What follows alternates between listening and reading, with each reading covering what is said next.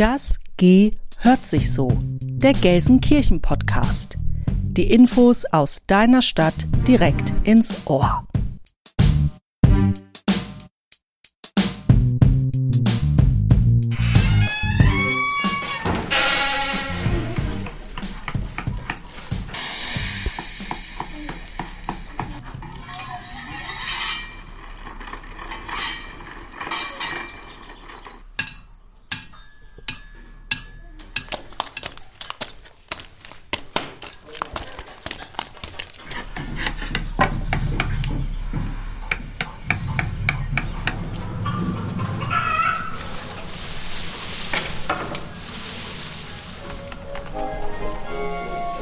Willkommen zu einer neuen Episode von Das G hört sich so. Diesmal wird es bei uns fürstlich. Wir bekommen es mit Dickköppen zu tun und ganz viel neue Technik haben wir auch im Angebot. Mein Name ist Katharina Fleißner. Ja, und ich bin Anne Bohlsmann und gemeinsam arbeiten wir beim Referat Öffentlichkeitsarbeit der Stadt Gelsenkirchen und bringen euch diesen Podcast ins Haus oder äh, besser gesagt ins Ohr, wo auch immer ihr gerade seid. Muss ja nicht zu Hause sein. Ganz genau. Hoffentlich seid ihr irgendwo schön im Warmen. Man muss ja sagen, so langsam wird es ja doch dann herbstlich. Ne? Ja. Nach, dem, nach dem Knaller Sommer haben wir jetzt auch ein bisschen, bisschen frischere Temperaturen. Und ja, in Gelsenkirchen wird es langsam herbstlich. Ja, ich habe auch meine Lieblingsjahreszeit. Und meine wir auch. haben uns überlegt. Deine auch, da können ja. wir noch eine extra Folge zu machen. Also, für heute haben wir uns überlegt, wir machen mal eine gemütliche Folge, passend zum Herbstwetter. Und wir nehmen euch einfach mal mit auf eine Zeitreise in die Renaissance. Ganz genau. Ja, und äh, ich habe mir einfach mal so gedacht, ich äh, führe äh, eine kleine neue Kategorie ein und habe für dich ein Geräusch, Anne. Äh, ich spiele das mal kurz ab und frage dich, was könnte das sein? Einen Augenblick. So, ich muss mal rüber. Zuhören, ab geht's.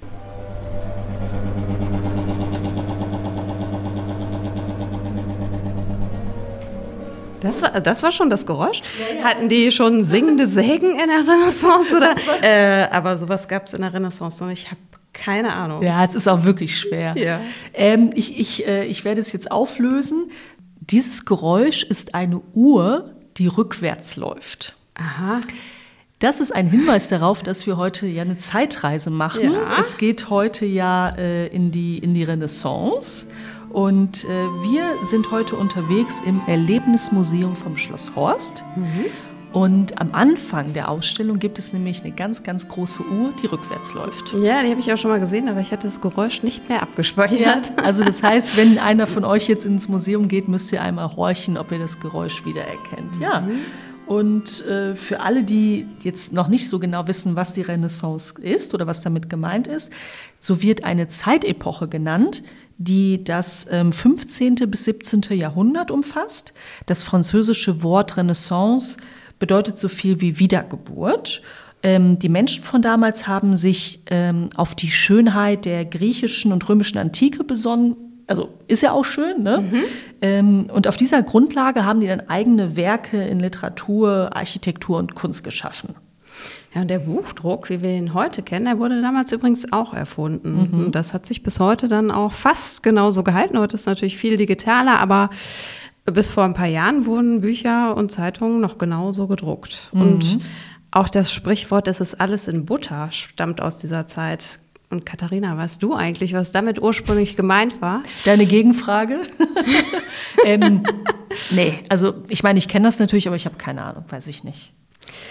Ja, wir wollen den Spannungsbogen jetzt auch noch mal so ein bisschen weiterspannen. Willst du mir das jetzt nicht sagen? Nee, wir lösen das erst am Ende dieser Episode auf, damit auch alle ordentlich und genau zuhören ja, bis dahin. Machen wir. Und diesmal gibt es deswegen auch kein Behördenwort des Monats, sondern ein Sprichwort des Monats. Haben wir einfach mal geändert, die Kategorie. Wir, machen auch, wir haben auch eine Wiedergeburt und machen Sachen neu. genau. So. Also kommen wir zurück zur Renaissance. Mhm. In eben dieser Epoche wurde im Gelsenkirchener Westen eins der heute ältesten und wichtigsten Renaissancebauten in Westfalen gebaut, unser Schloss Horst. Das kennen ja, würde ich mal sagen, erstmal alle. Ne? Ja. Zur Zeit seiner Errichtung im 16. Jahrhundert war das Schloss Horst eines der größten Schlossanlagen nördlich der Alpen und prägte einen eigenen Baustil, der heute als Horster Bauschule bekannt ist. Das Schloss hat eine total spannende Geschichte und ist auch das Zuhause eben dieses schönen Erlebnismuseums. Und in diesem Museum gibt es auch einige Neuerungen, von denen wir euch heute erzählen wollen. Genau, diesmal heißt es nicht alles neu macht der Mai, sondern alles neu macht der Herbst. Genau, richtig. Ja, und wenn man den Namen äh, dieses Schlosses zum ersten Mal hört, dann denkt man ja echt so ein bisschen, man wird veräppelt. Also Ja, in, total. in Gelsenkirchen haben sie ihr Schloss Horst genannt, so wie Schloss Klaus oder Schloss Elfriede.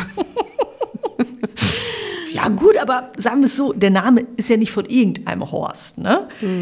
Der Name stammt von einem Adelsgeschlecht von der Horst. Aber wenn wir von der wechselhaften Geschichte dieses ganz besonderen Schlosses sprechen wollen und wie es halt zu seinem Namen kam, wir müssen noch ein bisschen früher in die Zeit gehen als bis zur Renaissance. Genau zugehört. Richtig rein ins Thema. Also wir sind jetzt im Mittelalter, denn die Geschichte von Schloss Horst beginnt schon als Hof. Also das Schloss war, also ich sag mal, der Ort war nicht sofort ein Schloss, sondern erstmal gab es da einen Hof. Und wie es sich begab, also wie das alles so entstanden ist, das hat uns Dörte Rotthaufe, die Museumspädagogin von Schloss Horst, bei einem Rundgang erzählt. Und unser Gespräch haben wir in einem ganz besonderen Raum der Ausstellung begonnen. Wir befinden uns in einem Raum, der den Emscherbruch darstellt, so wie es hier früher einmal ausgesehen hat. Und äh, hier geht es um die Wildpferde im Emscherbruch, um den Emscherbrücher Dickkop. Wir fangen ja heute in diesem, äh, in diesem Raum an, weil das so, ich sag mal, die Basis bildet für das Schloss. Hier kann man sich die Anfänge anschauen, durchlesen, auch ausprobieren. Wer hier schon mal war, wird wissen, was ich meine. Man kann sich nämlich hier schon mal, man kann sozusagen fast losreiten. Ähm, Frau Rotthauwe, das Schloss Horst. Wo hat das alles angefangen? Es hat ja ganz viele Phasen erlebt, aber wo war der Anfang? Der Anfang war hier tatsächlich ähm, in diesem ähm, Raum, halt hier, wo jetzt äh, das Schloss Horst steht. Und was man sich heute kaum mehr vorstellen kann, weil wir hier in einer Stadt leben, dass das vor 800 Jahren gänzlich anders aussah. Das war eine Landschaft, eine Bruchlandschaft, durch die die Emscher floss mit vielen Seitenarmen, einem äh, Bruchwald, also niederen Wald mit Birken und Buchen. Und in diesem Wald haben halt Wildpferde gelebt. Und die Familie von der Horst kommt ursprünglich aus Essen. Und dort hat sich dann ein Teil der Familie hier oben an der Emscher niedergelassen. Wir gehen davon aus, dass der Grund war, dass sie hier die Wildpferde einfangen durften. Und die Horster haben halt das Recht bekommen, hier die Wildpferde einmal im Jahr einzufangen und zu verkaufen. Und so hatten sie zuerst hier eine kleine Hofstelle eingerichtet. Ähm, Hofstelle muss man sich vorstellen wie ein Bauernhof. Nur, äh, dass hier keine Bauern saßen, sondern diese niederadlige Familie von der Horst. Die Hofstelle ist auch archäologisch ergraben worden in den 90er Jahren und das, was die Archäologen gewundert hat, war, dass es zu dieser Hofstelle keine Stallungen gab. Und so ist man über diesen Weg auf die Wildpferde gekommen, dass man sich überlegt hat, welchen Bezug haben die Wildpferde zu diesem Schloss. Und äh, dass halt die Familie dann wegen dieser Pferde hierher gezogen ist und ähm, die Wildpferde einmal im Jahr gefangen und verkauft hat.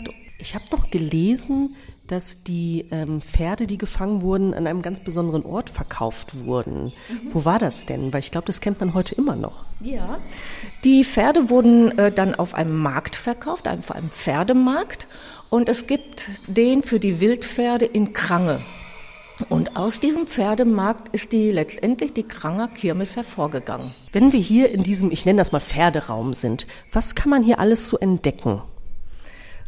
Ähm, Sie haben die Möglichkeit, sich auf einen Sattel zu setzen und dazu dann einen kleinen Film zu gucken, der sich mit den Wildpferden beschäftigt, der dann halt so sehr schön animiert mit Zeichnungen die Geschichte der Wildpferde erzählt, warum hier Wildpferde sind und äh, wie man sich das vorstellen muss, wie die eingefangen wurden, so dass man einfach mal so einen, so einen Eindruck davon bekommt, wie es hier mal ausgesehen haben könnte. Jetzt würde ich Sie einmal bitten, einmal mit mir rüber zu gehen. Kommen Sie mal mit. Das fand ich, äh, als ich mir das angeschaut habe, sehr interessant, aber auch außergewöhnlich. Wir stehen jetzt vor einem großen Pferdekopf und vorne, ich sag mal am Näschen, hat er so ein ja, wie, wie soll ich das beschreiben? So ein, so ein Holzteil drumherum. Also das von drei Seiten wird, wird äh, Die Nase. ja, genau, die Nase, genau so, so um, umhalten und unten ist ein Seil dran. Das, das war jetzt erklärt für totale Stümper. Können Sie erklären, was das eigentlich ist? Ähm, dieses Gerät, ich weiß jetzt nicht, wie ich es anders nennen soll, nennt man Pferdeprame oder Pferdebremse. Das, äh, es gibt zwei Varianten. Entweder ist es äh, wie so ein Dreieck geformt oder aber es ist wie so ein ähm, so zwei Seiten mit einem geraden Steg oben, der auf der Nase liegt, geformt. Und unten ist ein Seil dran, an dem man ähm, halt ziehen kann. Dann schließen sich die Schenkel um die Nase herum. Auf der Nase oder um die Nase herum, das haben wir Menschen auch, gibt es ganz viele ähm, Nervenzellen. Und diese Pferdebremse dient dazu, ein Pferd, das wild ist oder das Angst und Schmerzen hat, ähm, zu bändigen, weil die Pferdebremse tut halt ein Stück weit weh. Dadurch muss das Pferd dann halt eben ähm, stillgehalten werden. Also das war sozusagen ein Hilfsmittel, um sich die irgendwie gefügig zu machen. Mhm. Genau. Und heute hat man das immer noch als Pferdebremse. Da ist das ein Stock, da ist ein Seil dran mit einer Schlinge und die wird über die Oberlippe ähm, gez äh, gezogen und dann wird die Oberlippe eingedreht. Und auch da in der Oberlippe sind sehr viele Nerven. Und wenn man das mal bei sich selber probiert, stellt man fest, es tut weh. Ja, das tut weh. Ähm, es ist unangenehm und deswegen halten dann die Pferde still. Okay. Ähm, we- we- wenn ich jetzt mal nach links gucke, die Prame im Wappen. Das heißt, dieses, dieses Gerät wurde auch äh, in ein Wappen aufgenommen. Ja. In welches denn genau? Ähm, das sind äh, verschiedene Familien hier aus äh, dem Westfälischen, die das Recht hatten, äh, Wildpferde einzufangen. Und ähm, weil das so ein besonderes Recht ist, hat man das in ein Wappen mit aufgenommen, um halt nach außen hin zu zeigen, äh, wer bin ich, was habe ich, was macht meine Familie. So, dann gibt es hier noch in dem sogenannten Pferderaum, so nennen wir ihn einfach mal, vier Modelle, die zeitlich eingeordnet sind. Wir hatten jetzt den Hof. Was ist die nächste Phase von, vom heutigen Schloss Horst? Also der Hof, den können wir zurückdatieren bis ins 12. Jahrhundert. Und ähm, etwas später ist dieser Hof ausgebaut worden zu einer kleinen Burg aus Holz. Und das Besondere ist, dass diese kleine Burg aus Holz außen herum schon durch eine Palisade, also durch einen Holzzaun geschützt war. Und von dieser Burg getrennt gibt es die sogenannte Vorburg. Da sind dann gerne halt ähm, Stallungen untergebracht, äh, Gesindehäuser, ähm, eine kleine Kapelle, die Schmiede, also alles Gebäude, die man nicht unbedingt in der Burg haben möchte. Verstehe. Also das sehen wir beim zweiten Modell. Also die Holzburg ungefähr 1170 und bis 1210. Und da ist sie dann halt leider abgebrannt.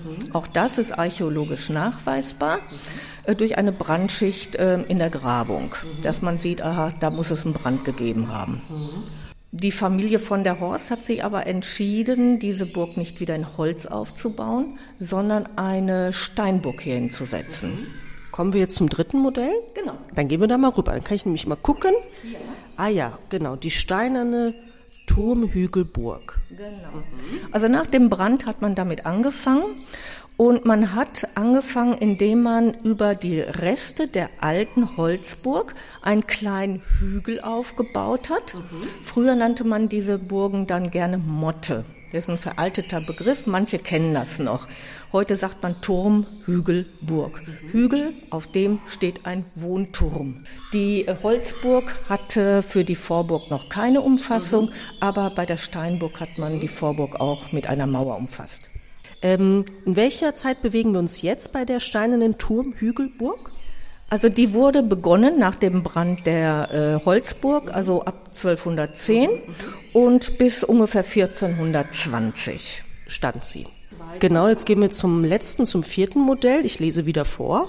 Ausbau zur größeren Wasserburg Ah ja. Genau. Ab 1420 hat man dann wirklich angefangen, diese Burg, die zunächst einmal nur aus dem äh, steinernen Turmhaus bestanden hat, dass man da Gebäudeteile hinzugesetzt hat und es kam ein Turm hinzu.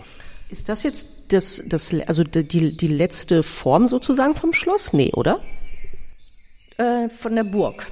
Von der, Burg. von der Burg. Genau, wir sind also noch bei der Burg, noch nicht beim Schloss. Genau, wir sind noch bei der Burg und Rüdger von der Horst, jetzt kommen wir endlich zu ihm, mhm. äh, der hat diese Burg geerbt. Mhm. Das ist die Burg seiner äh, Vorfahren, seines Vaters. Und er hat halt in diese Burg investiert. Mhm. Er hat umgebaut, er hat äh, renoviert, das, was kaputt war war nicht so ganz zufrieden mit, ähm, mit der Anlage, weil sie halt eben doch schon anscheinend äh, recht marode war. War nicht mehr so schön. Okay. Und diese Burg ist 1554 auch abgebrannt. Ja, Schade. Äh, ja, ja, aber ähm, für ihn war es eine Initialzündung mhm. im wahrsten Sinne des Wortes weil er sich überlegt hat, diese Burg nicht wieder aufzubauen. Wir wissen also, wir wissen nicht, wie weit sie runtergebrannt ist. Ähm, und er hat sich entschieden, diese Burg sukzessive abzubauen und stattdessen ein Schloss zu bauen, einen absoluten Neubau hier hinzusetzen. Und das ist besonders. Äh, Rüdger von der Horst ähm, hat dann in den Wassergraben der alten Burg, war halt eine Wasserburg, mhm. hat er die Fundamente für das Schloss gesetzt mhm. und hat im Prinzip um den Bereich, wo die Burg stand, ähm, ja eine Vierflügelanlage hingesetzt. Vier Flügel, also das heißt vier Gebäudeteile im rechten Winkel zueinander und in der Mitte war der Schlosshof. Jede Ecke des Schlosses bekam auch noch einen Turm und die Türme waren ein wenig nach außen vorgezogen, so dass äh, die ganze Schlossanlage eigentlich unglaublich mächtig aussah. Ähm, jetzt machen wir mal so ein bisschen so einen Zeitsprung. Ähm, irgendwann setzte der Verfall ja auch ein. Ne? Ich meine, so ein Schloss, sich darum zu kümmern, ist ja jetzt nicht unaufwendig. Es wird immer vermutet, dass die Zeche äh, schuld sei, wenn man von Schuld sprechen kann. Und da können wir eigentlich sagen, ähm, als die Zeche Nordstein abgetäuft wurde, da war Schloss Horst eigentlich schon ähm, im Niedergang begriffen. Und der Grund, was man lange Jahre nicht wusste, war das schlechte Fundament. Es ist schwierig zu vermitteln. Ich kann es ja ganz einfach erklären. Also das Schloss ging langsam kaputt, also es gab Probleme. Ne? Genau. So sagen wir es ganz einfach. Genau. Mhm. Äh, wusste nur keiner, woran es liegt. Mhm. Und das, was zuerst stürzt, das sind die Türme, weil die auf kleiner Grundfläche stehen mit Viehgewicht. Mhm. Und als dann Mitte des 19. Jahrhunderts ein weiterer Turm stürzte, der einen Teil anderer Gebäude mit sich riss, war es dann so, dass der damalige Regierungspräsident zu Münster gesagt hat, es ist baufällig, es muss abgerissen werden. Und äh, das ist der Grund, warum dann halt letztendlich von der einstigen Vierflügelanlage nur noch ein Gebäude übrig geblieben ist und von dem anderen Gebäude ein Raum, den wir heute noch kennen als Rittersaal. Und geblieben ist auch der Keller, der, das komplette Sockelgeschoss ist halt eben in seiner Vierflügeligkeit zu erlaufen, ist also komplett da. So, jetzt äh, bewegen wir uns auch in der Ausstellung weiter fort. Denn wir sind jetzt in der, ja, wie soll ich sagen, also im Hier und Heute vielleicht noch nicht ganz, haben also große, große Zeitsprünge gemacht und befinden uns jetzt hier in einer ganz urigen, gemütlichen Ecke. Wo sind wir jetzt hier, Frau Rotthäufe? Wir sind jetzt im Prinzip in der Gaststätte des 20. Jahrhunderts. Mit der Originalbestuhlung ähm, aus der Zeit haben wir so eine kleine Sitzecke wiederhergestellt. Wir können uns ja kurz hinsetzen, was meinst du? Ja, ist eine gute Idee. Ne, ein, bisschen, ein bisschen sitzen ist doch gar nicht schlecht. Ja. So, oh, da kann ich meinen Rücken auch entspannen. okay. Ja. Und äh, diese Gaststätte wurde vor allen Dingen auch in den Kellergewölben des äh, Schlosses eingerichtet. Und man sieht hier einige Fotos, die wir aufgehängt haben, äh, wo man sehen kann, wie die Gaststätte ausgesehen mhm, hat. Schön, ja. Und es war auch äh, eine, äh, eine Außenterrasse hat es gegeben, wo man dann äh, im Sommer Kaffee und Kuchen bekam. Und was von vielen Bürgern immer noch äh, schmerzlich vermisst wird, ist der Gondelteich. Man hat in den 20er Jahren ähm, drüber äh, nachgedacht und entschieden, letztendlich das Schloss Horst äh, zu einer Volkserholungsstätte ausgebaut wird. Das heißt, das private Schloss der Familie von Fürstenberg wurde das erste Mal ähm, öffentlich begehbar. Und dafür äh, dafür wurde dann halt eine Parkanlage geschaffen und der Schlossteich wurde ausgebaut zu einem Gondelteich. Und auf der Rückseite gab es dann auch so eine Holzbrücke, die dann über den Teich führte, wo man von der Parkanlage direkt dann halt ins Schloss auf die Terrassen gehen konnte. Nachdem die Diskotheken ähm, dann mehr oder weniger ausgezogen sind, stand das Schloss mehr oder weniger leer.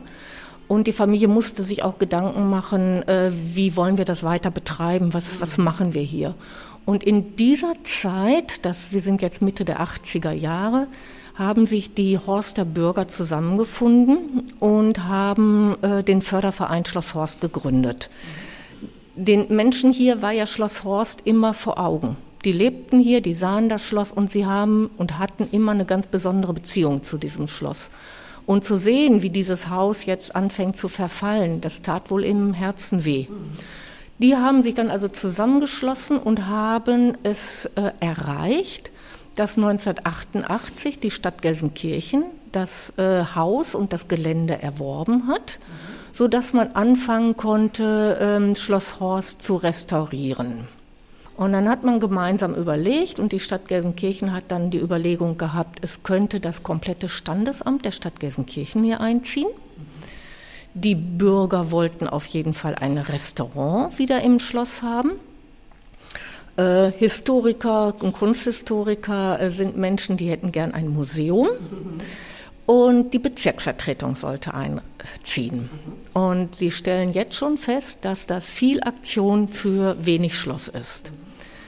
Das heißt, es kam eigentlich sehr schnell die Überlegung, dass wir nicht nur restaurieren, irgendwie müssen wir auch neu bauen, um das, was wir vorhaben, unterbringen zu können. Hier in Schloss Horst hat man sich zu dem Konzept entschieden, dass alles, was neu ist, auch als Neues zu sehen ist. Ähm, es wird mit modernen Materialien gebaut, sodass ähm, das Alte halt dagegen steht. Trotz alledem hat der äh, Architekt, den man dann gewählt hat, nicht irgendwas gebaut, sondern er hat sich äh, nach dem gerichtet, was Schloss Horst ergeben hat. Und dazu muss man sagen, dass halt in der Zeit der Förderverein ähm, einen Kunsthistoriker eingestellt hat, der baubegleitend Schloss Horst erforscht hat. Und der Vorteil dessen war auch, dass er tagtäglich hier vor Ort war und vermitteln konnte zwischen Handwerkern und Bauleuten und dem Denkmalamt. Wie hieß der Herr? Das war Herr Alshut der relativ von Anfang an das Schloss begleitet hat und erforscht hat und aufgebaut hat und dann auch letztendlich für das Museum äh, zuständig war.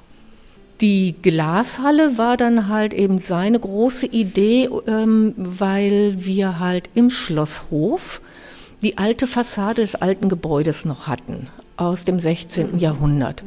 Und man kann anhand alter Bilder sehr schön sehen, wie innerhalb von einigen Jahren dieser Stein zerfressen wurde von der, äh, von der schmutzigen Luft. Mhm. Und eine Maßnahme äh, des Denkmalamtes war es, die Steine dürfen nicht mehr im Wetter stehen. Die müssen geschützt ah, werden. Verstehe. Und äh, der äh, Architekt hatte halt die Idee, eine riesengroße Glashalle zu bauen und somit im Prinzip die Fassade ähm, in den Innenhof zu holen. Und wir sagen manchmal so ein bisschen spöttisch, er hat die größte Vitrine der Welt gebaut, in der wir uns dann befinden. Am Ende befinden sich im Schloss also das Standesamt. Da haben auch letztens Freunde von mir geheiratet. Das ist wirklich sehr, sehr schick, sehr hübsch. Es gibt auch die Glashalle als sehr beliebten Veranstaltungsraum.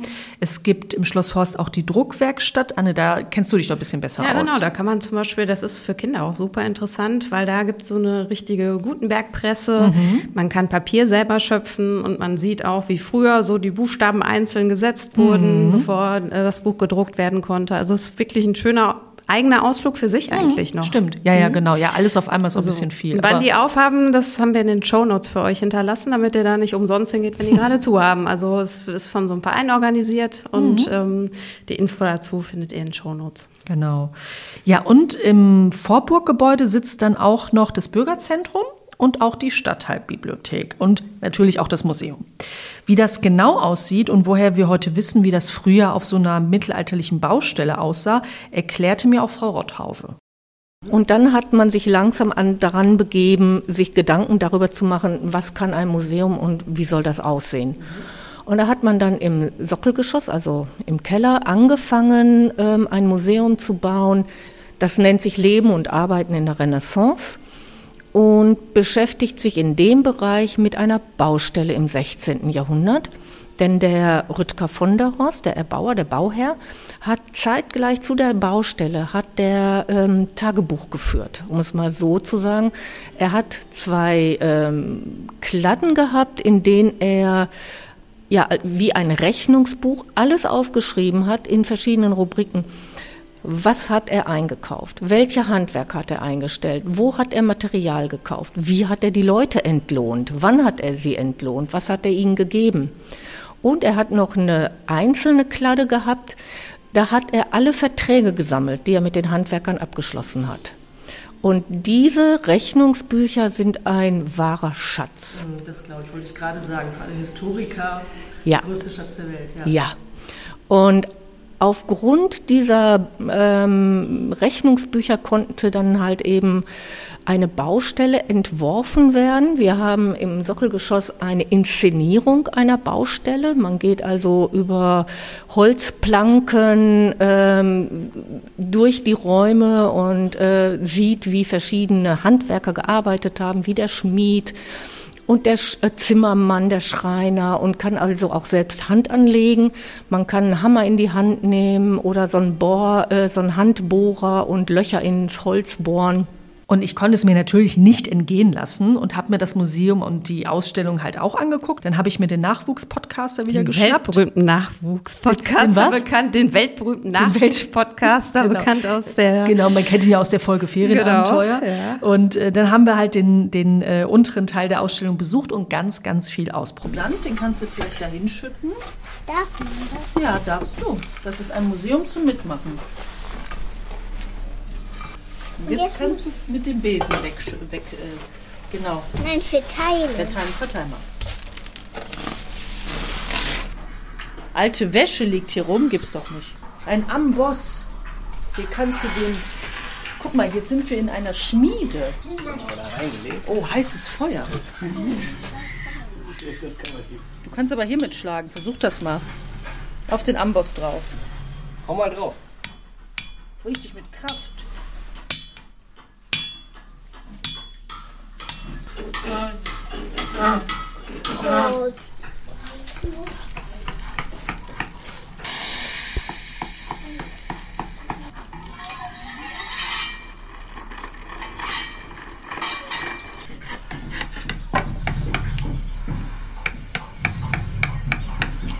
Hast du dich zum Essen hingesetzt? Mhm. Was gibt's denn heute? Ein Stück Käse, ein Stück Riesenbrot, ein Stück Käse. Mit Weiß man ungefähr, was die Leute früher gegessen haben, ne? Was hast du hier gefunden? Was ist da drin? Was ist das denn? Das, das ist ein Topf. Da drin kann man was zu essen kochen. Wenn man ein Feuerchen hat. Guck mal, und jetzt sind wir im, in der Scheune. Was hast du dir denn da geschnappt? Was ist das? Ein Haken? Ja, damit kannst du das äh, Stroh so herumschieben, ne? Kannst ein bisschen aufräumen.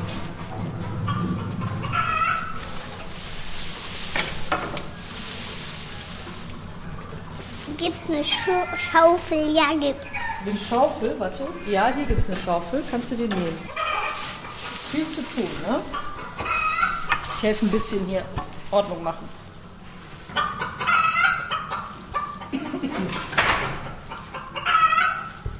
Hier oben haben wir noch Hühnchen.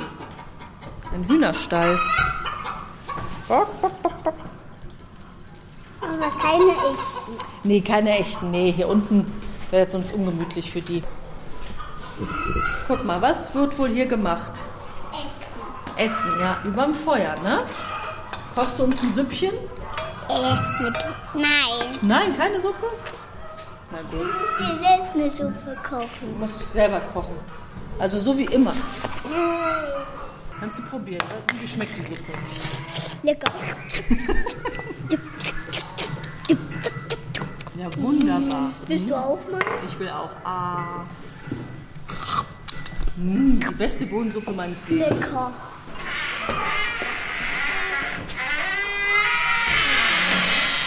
Was ist denn das hier? Ih, was ist das denn? Eine Ratte. Hast du eine Idee, was das hier ist? Das ist ein Klo. Ein Plumps. Ja, genau, ein Plumpsklo. Man kann die Ratte auch anfassen. Ja, fass mal die Ratte an. Was ist das? Ein Babybett. Meinst du, du passt da noch rein? Nö. Guck mal, und das, und was ist das für ein Bett? Ist das wie bei uns zu Hause? Nein. Ja, leg dich mal da rein. Guck mal, wie weich das ist. Guck mal, mal welches, welches besser Nicht weich. ist. Nicht weich? Äh, Ist unser Bett zu Hause viel schöner, ne? Ja, nicht, nicht in die Löcher fallen, bitte. So, dann bewegen wir uns jetzt ein bisschen ja, rückwärts, vorwärts, das weiß man manchmal nicht, aber auf jeden Fall jetzt geografisch gehen wir rückwärts in den ganz neuen Ausstellungsraum, äh, der jetzt vor kurzem eröffnet wurde. Frau Rotthaufe, hier, also wir hören es wir hören's ja schon an der Musik, es ist sehr edel, es ist sehr höfisch. Wenn wir jetzt hier stehen, hier, also ich, ich sehe zum Beispiel einen Hund in einer Vitrine, ich sehe einen Tisch, wo sich ganz viel bewegt, wie von Geisterhand. Ich sehe Ritterrüstungen, hier sehe ich ganz, ganz viel. Erklären Sie mir doch bitte einmal, um was, also was ist das große Hauptthema hier in dem Raum? Wir haben hier einen Festsaal. In der Mitte steht ein großer Tisch, äh, der gedeckt ist, wo man viele Sachen machen kann. Es befindet sich ein Kamin, den wir aufgebaut haben. Ähm, allerdings wirklich jetzt kein echter Kamin, sondern wirklich nur als Ansicht. Und wir haben ähm, auf einer Seite ähm, ein, ein Malergerüst stehen, wo der Maler im Begriff steht, ein Wandgemälde ähm, an die Wand zu bringen. Und wir uns gefragt haben, wie hat er das eigentlich gemacht? Wie muss man sich das vorstellen? Und dieses Wandgemälde ist das Original, also das Original Wandgemälde dazu befindet sich im hinteren Raum, wo wir gerade in der Gastronomie waren, so dass es auch immer wieder den Bezug zwischen Alt und Museum gibt. Und hier vorne stehe ich jetzt direkt an einem Hund, einem großen Hund. Wirklich groß, ja. Ja, und dazu ist unter dem Hund eine Schublade, die ich jetzt mal Ja, aufziehe. ich helfe. Wow. Okay, also ich sehe ganz laienhaft, ich sehe ein Skelett. Ist das vielleicht ein Hund? Es ist ein Hund. Und das Besondere an diesem Hundeskelett ist, ähm, es wurde bei den archäologischen Grabungen äh, gefunden oder ergraben. Und äh, dieses Hundeskelett lag direkt an der Friedhofsmauer. Und zwar nicht auf dem Friedhof, sondern vor dem Friedhof. Und äh, wenn man sich den Hund hier äh, anschaut, wie er hier liegt, der liegt so wirklich wie hingelegt. Und so haben wir ihn auch gefunden. Der war also nicht einfach in eine Grube geschmissen, sondern es machte den Eindruck, als hätte jemand diesen Hund hier hingelegt. Genau. Die Knochen von dem Skelett, nachdem die dann gezeichnet und äh, eingemessen worden sind, sind dann zu einer Anthropologin gegangen, die hat den Hund untersucht, weil wir irgendwie den Eindruck hatten, das ist was Besonderes. Und die hat dann tatsächlich festgestellt, dass es sich bei dem Hund um einen Barsoi handelt. Und das ist ein russischer Windhund. Und das ist der Hund, der oben drüber sitzt in der Vitrine. Das ist jetzt, wir haben hier im Museum ganz viele Tiere, die halt präpariert sind. Dieser Hund ist jetzt nicht präpariert, sondern wirklich nachgemacht, weil ein Barsoi ähm, zu finden, den man dann äh, präparieren kann, ist schwierig. Sind das, ich habe keine Ahnung von Hunden. Sind die selten? Sind die besonders? Ja, das ist ein russischer Windhund, ein sehr großer Hund. Und ähm, im Adel waren halt tatsächlich äh, große Hunde auch durchaus Familienmitglieder. Die hat man ähm, im Haus gehalten und die sind äh, mitgelaufen. Wenn wir jetzt weiterschauen, ähm, gehen wir doch einmal zu dem, ich finde, dem außergewöhnlichsten Teil hier in diesem Raum. So, die Schublade ist zu. Dieser Tisch, Also ich muss es einmal kurz erklären. Hier in der Mitte ist ein großer, ein großer schöner Tisch mit einer hübschen weißen Tischdecke. Das Witzige ist aber, dass man, also der Tisch ist gedeckt, aber ich sag mal digital. Von oben, da wird es einen Projektor geben, der ähm, lässt hier drauf ein, ein, also der projiziert ein Bild auf den Tisch. Man sieht überall Teller, da ist Essen drauf, man sieht Hände von Menschen, die hier sitzen, aber man sieht halt nur die Hände. Und an jedem Teller steht was drüber. Zum Beispiel hier, das Saufen ist in unseren Landen eine Art Pest, welch durch Gottes Zorn über uns geschickt ist. Und, da, und daneben ist ein Startknopf. Den drücke ich jetzt einfach mal und guck mal, was passiert. So, jetzt sehe ich ein großes Bild von einem Becher. Okay, den schaue ich mir an, der wird umgedreht. Dann wird da, ich schätze mal, Wein reingegossen. Und die Frage ist jetzt, warum nennt man diesen Becher Sturzbecher? Was, was, hat, es sich, was, was hat es damit auf sich, Frau Rotthaube? Ja, also Sturzbecher sind Becher, die mit ihrer Mündung auf dem Tisch stehen. Okay, also sozusagen mit der Öffnung, ne? Genau. Genau, mhm. genau.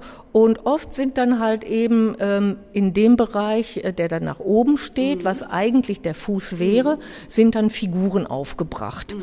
Und wenn man aus diesem Becher trinken will, mhm. muss man ihn oben fassen mhm. und einmal umdrehen, dann kann man ihn füllen.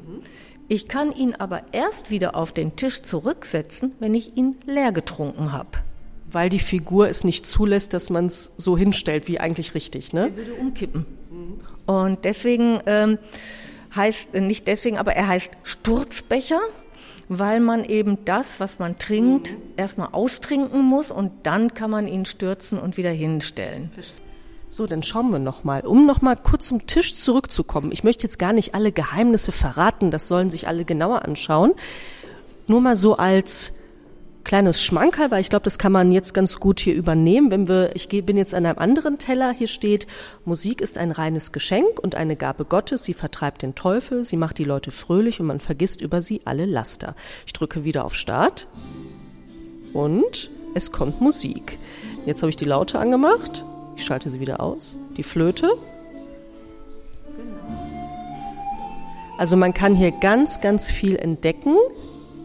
Also man kann über diesen ganz besonderen Tisch ähm, sozusagen, ähm, ich sag mal so, Detailaspekte des höfischen Lebens so ein bisschen äh, erfahren, auch was, ich, ich sag mal ein bisschen spielerisch auch. Genau. Ist ganz, ganz toll, muss sich jeder mal anschauen. Also es gibt hier in diesem Raum noch ganz, ganz viel zu entdecken. Wie gesagt, das ist der neue Ausstellungsraum, vor kurzem eröffnet. Wann genau, Frau Rotthaufe? Wir haben ähm, am 30. September die offizielle Eröffnung gehabt und am 3. Oktober zu dem Maustüröffnertag haben wir diesen Raum der Öffentlichkeit übergeben. Mhm. Frau Rotthaufe hat ja gerade schon den Maustüröffnertag erwähnt. Was da genau so passiert ist, konnte mir dann auch Hans-Joachim Siebel, der Leiter des Erlebnismuseums, genauer erläutern. Ja, das war eine ganz tolle Veranstaltung. Der Maus-Touröffnertag wird ja immer in Kooperation mit dem WDR gemacht. Von daher hat man da natürlich auch eine große Resonanz und eine große Werbung bei der Geschichte. Und wir haben diesen Maus-Türöffnertag, der traditionell am 3. Oktober stattfindet, jährlich, äh, verknüpft in diesem Jahr mit der Eröffnung unseres letzten Museumsabschnittes, den wir jetzt fertiggestellt haben. Und ähm, ja, der Besucherzuspruch war wirklich äh, sehr gut. Wir waren also tatsächlich ähm, überrascht, dass so viele Leute gekommen sind. Wir haben natürlich ähnliche Aktionen auch in der Vergangenheit gemacht, aber in diesem Jahr war es wirklich sehr viel und äh, wir sind sehr zufrieden. Also wir haben tatsächlich mehrere tausend Besucher an einem Tag hier im Haus gehabt. Und ähm, das äh, war fast schon zu viel, muss man sagen. Also jeden Tag äh, könnten wir sowas nicht verkraften. Aber es war ein wunderschöner Tag. Die Leute waren äh, alle zufrieden, waren alle begeistert, ähm, fanden unseren neuen Museumsraum äh, sehr schön, sehr informativ. Und ähm, das ist ja für uns das Entscheidende, dass es bei den Besuchern auch ankommt, dass sie sich also durchaus auch mit dem identifizieren können, was wir ihnen hier anbieten. Und ähm, das hat uns dieser Tag bestätigt. So war das also auch. Also eine totale Erfolgsgeschichte. Anne, wenn der Rutger das nur wüsste, der wäre stolz auf sein ja. Schloss. Wir merken also, unser Schloss Horst hat wirklich eine ganz, ganz tolle Geschichte hinter sich. Nicht nur im Mittelalter, sondern auch im 19. und 20. Jahrhundert. Und ja, heute kann man hier heiraten, zu Konzerten gehen oder eben das wirklich, wirklich schöne Erlebnismuseum mhm. besuchen.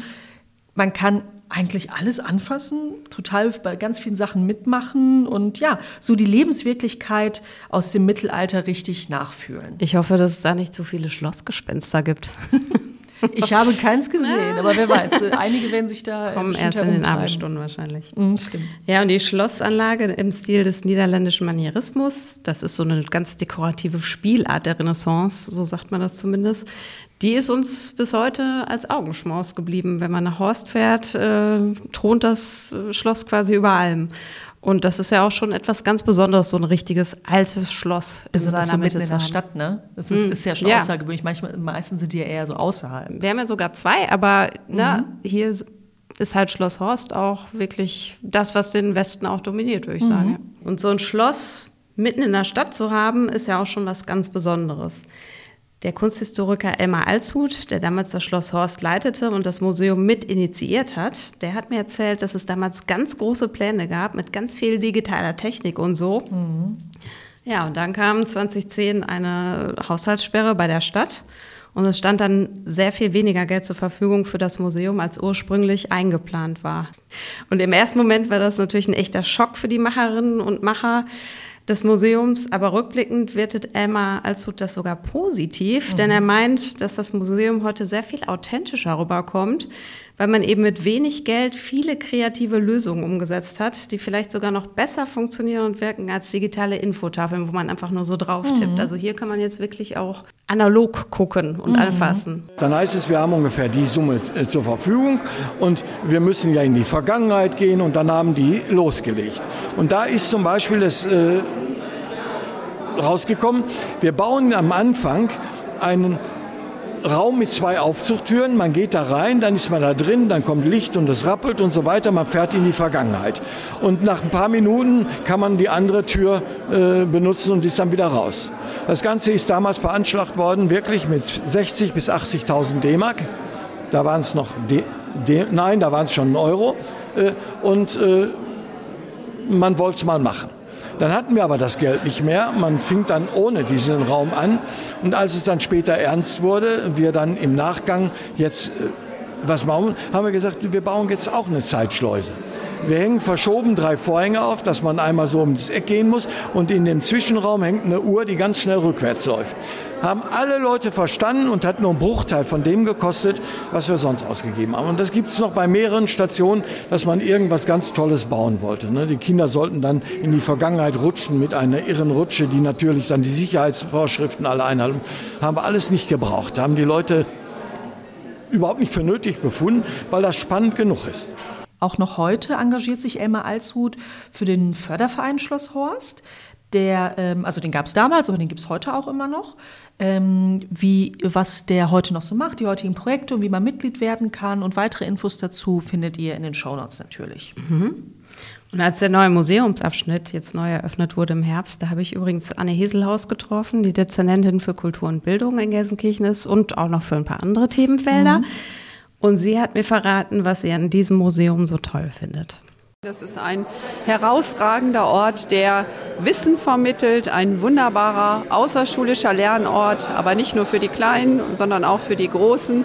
Und hier kann man, ohne dass der pädagogische Zeigefinger erhoben wird, wirklich im wahrsten Sinne des Wortes alles begreifen und auch begreifbar machen. Man kann anfassen, man kann sich ausprobieren, man kann sich in die Welt des 16. Jahrhunderts hineinversetzen, es wirklich erleben, wie es gewesen ist, im 16. Jahrhundert äh, zu leben. Ich durfte das selber schon erfahren und habe äh, mich ausprobiert dort unten, habe vieles gelernt, auch zu Sprichwörtern, die aus dem Mittelalter äh, resultieren. Und äh, zum Beispiel, es ist alles in Butter. Ja, warum? Weil man früher in den Fässern das Glas und alles transportiert hat, damit es nicht kaputt ging.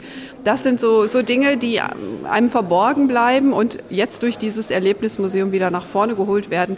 Und die Kinder sind, so habe ich das erlebt, immer rundum begeistert, weil sie eben sich selber ausprobieren können, etwas äh, selbst herstellen können und äh, insoweit eben Geschichte wirklich erlebbar und begreifbar wird. Und insofern ist mir das als Kultur- und auch als Bildungsdezernentin natürlich sehr wichtig, dass gerade die kulturelle Wissensvermittlung und das vor allen Dingen an diesem wunderbaren Kleinod Schloss Horst so super rübergebracht wird. Das finde ich wunderbar.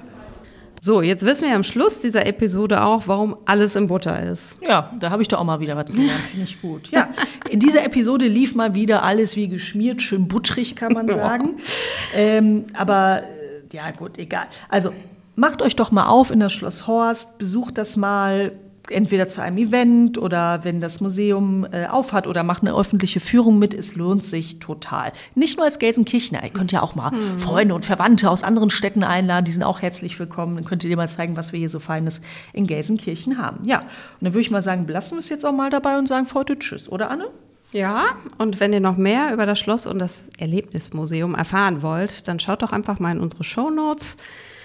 Da haben wir nämlich alles Wissenswerte kompakt zusammengefasst. Genau.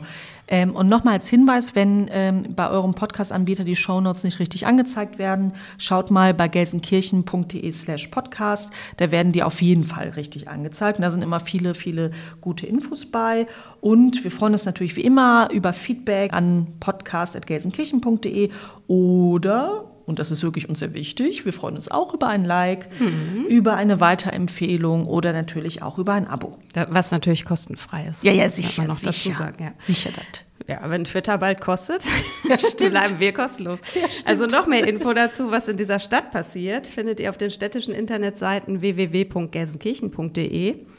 Ach, und falls euch ein Behördenwort ja, des Monats stimmt. noch einfällt oder aufgefallen ist beim Durchlesen von irgendwelchen Briefen oder Schriften. Ja, hatte ich ähm, übrigens auch vor zwei Tagen. Den Brief habe ich nicht verstanden. Ein Wort, über das ihr gestolpert seid und das wir mal an dieser Stelle hinterfragen sollen, dann schickt es uns doch einfach. Ja, und das war es jetzt aber auch mit dem Werbeblock in eigener Sache, finde ich. Na, nein, Anne, stopp, stopp, stopp, warte, warte, warte. Eine Sache habe ich noch. Okay. Ich habe heute Morgen noch was in die Finger gekriegt. Du erinnerst dich doch bestimmt daran. Jedes Jahr zu Weihnachten bringt die Stadt äh, eine Weihnachtskarte raus. Mhm. Dieses Jahr natürlich wieder. Und rate mal, was auf der diesjährigen Weihnachtskarte drauf ist. Mhm, der Bahnhof? Ja, genau, der schöne Bahnhof. Nein, Anne, Schloss Horst. Ach so. Ja, ja das nicht der Horst selber, sondern Genau, nein, wirklich das Schloss, auch äh, ganz stimmungsvoll weihnachtlich. Oh ja, ich sehe es jetzt hier gerade im Schnee. Genau, oh. bis, ja, so ganz bisschen Schnee gab es auch, da hat man schnell ein Foto gemacht. Ist aber wirklich eine schöne Karte, darauf wollten wir noch mal kurz ja. hinweisen. Die ist ab sofort erhältlich in der Stadt- und Touristinfo, ähm, kostet 2,20 Euro. Ähm, was aber noch viel wichtiger ist, ein Euro davon wird auch einem guten Zweck zugeführt, und zwar ähm, in dem Bereich Kinder- und Jugendarbeit. Mhm. Also, wenn ihr Lust habt, also wenn ihr euch in das Schloss Horst verliebt habt und einen wundersch eine wunderschöne Postkarte haben wollt. Oder wenn ihr noch ein Bild zu dieser Podcast-Episode Genau, stimmt. Genau. ihr euch so für die Augen halten könnt. Genau, die Postkarte wurde nur für unsere Podcast-Folge produziert. ja, genau. genau. Oder wenn ihr jemand eine schöne Weihnachtskarte schicken wollt, kommt doch vorbei, holt euch eine Karte und tut dabei noch was Kleines Gutes. Aber dann würde ich sagen, jetzt war es das auch. Ne? Ja, jetzt ist echt Schluss. Feierabend Womit für heute. Ich gebe jetzt ein Butterbrot schmieren. genau. Ja, dann sagen wir Tschüss, denn das gehört sich so. Ciao. Alles Gute für euch in Gelsenkirchen. Tschüss. Das G hört sich so. Der Gelsenkirchen Podcast. Die Infos aus deiner Stadt direkt ins Ohr.